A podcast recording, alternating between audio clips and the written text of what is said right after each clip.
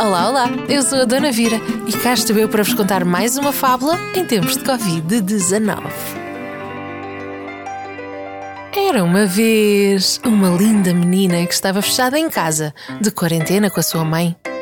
O seu pai era enfermeiro e tinha que trabalhar turnos de 18 horas no hospital e por isso passava imenso tempo fora. Aliás, desde que começou o surto, que ele tinha decidido ficar num apartamento mais perto do hospital para não correr o risco de transmitir o vírus que andava pela rua. Por isso, as duas ficavam imenso tempo juntas. Pintavam, liam, cozinhavam e faziam videochamadas com o pai duas vezes por dia para tentar compensar o tempo que não passavam juntos. Um dia viram num dos diretos da Formiguinha uma receita fantástica de pão que todos andavam a fazer. Também o fizeram e partilharam nas redes sociais com a hashtag Pão de Mia e partilharam também com a avózinha por videochamada. A avózinha vivia sozinha numa casinha do outro lado do monte e já não comia pão há mais de uma semana, pois já tinha acabado todo o que tinha no congelador e não tinha farinha para fazer mais.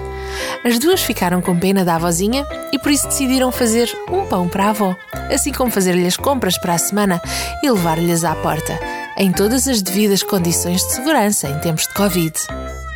A Capuchinho seguiu assim pelo monte para o atravessar e assim levar o pão e as compras à avó. Do que ela não estava nada à espera era que nesse monte estivesse um lobo o lobo sonaro, que insistia para todos andarem na rua e a trabalhar ao mesmo tempo, que tossia que nem um louco, para a frente, para os lados, por todo o lado. Ele parou o capuchinho vermelho pelo caminho, perguntando-lhe onde iria, ao qual ela respondeu: Oh, seu lobo mau e irresponsável! Não deverias estar na tua toca a recuperar desse vírus em vez de o andares a espalhar por aí? Nem me venhas com conversas de orelhas maiores e nariz maior e olhos maiores, como se te achasses muito especial. Porque isso só serve para espalhar ainda mais o vírus.